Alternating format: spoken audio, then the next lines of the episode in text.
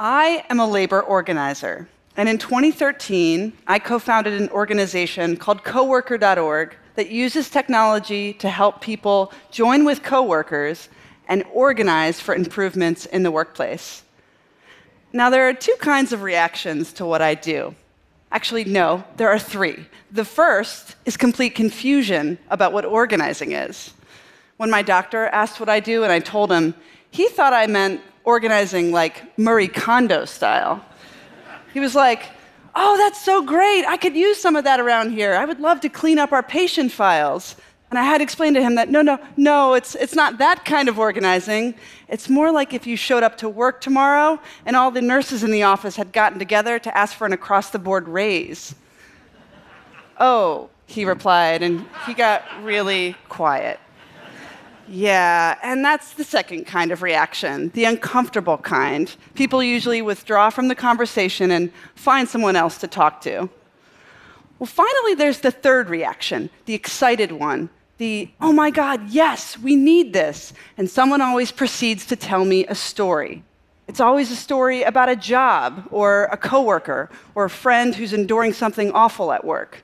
What I've noticed is that there is never a neutral response to what I do. You're either repelled by it or you're struck with a lightning bolt of excitement.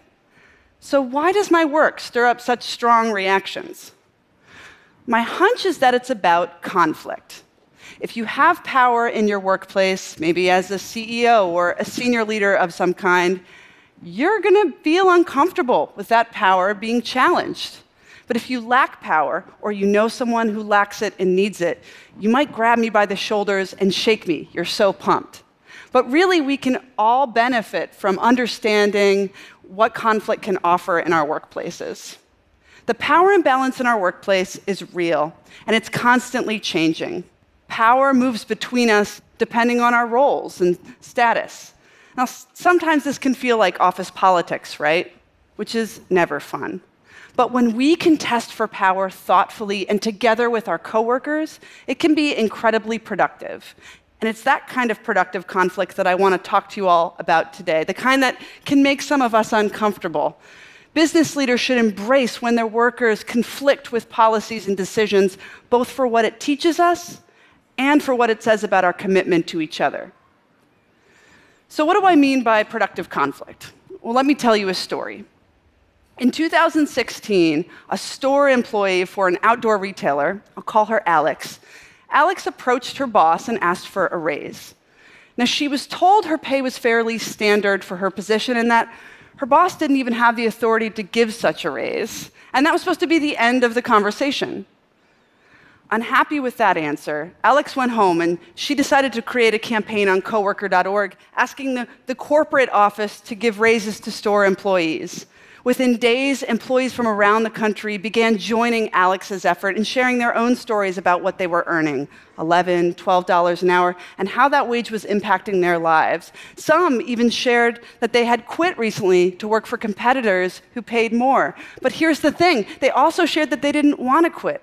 They liked their job, they believed in the company's mission, but for them, the pay issue was a growing problem in their work lives. Well, after weeks of this groundswell of employee activism, the company decided to raise wages by 5 to 15% in cities across the country. And that's what I mean by productive conflict pushing up against the things that aren't working for us when there exists no other path forward. The other thing I learned in doing this work is that people engage in productive conflict when they care about their jobs and their coworkers. Now, that surprised me at first. I, I expected the worst jobs, the worst workplaces to have the most employee activism on our site. But the opposite is often true. When we come together, we, we can accomplish great things. And at one company, there are more than 50 campaigns by employees there on issues ranging from dress code changes to legitimate safety concerns.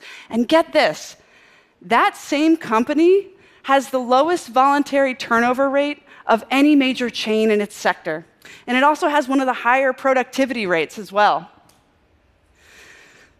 Business leaders, you shouldn't fear conflict, and you shouldn't try to tamp down on it the minute it bubbles up in your workforce. while it can introduce uncertainties that can be difficult to manage, those uncertainties are trying to tell you something about an underlying problem that needs your attention. And I think this is especially important right now, you know, as, as technology transforms nearly everyone's job, and as our, the structures that contain our work are changing at a pace not seen since the Industrial Revolution. We all need to be shaping and participating in the future of work. We all need to be challenging and changing the parts of our work lives that are broken. So I hope, you know, the next time a coworker invites you maybe to join a sign-on letter to your boss, or a group of employees asks for a meeting to discuss their concerns about the new healthcare plan, I hope you'll consider it an opportunity to build a better workplace a stronger business, and an economy that works for all of us. Thank you.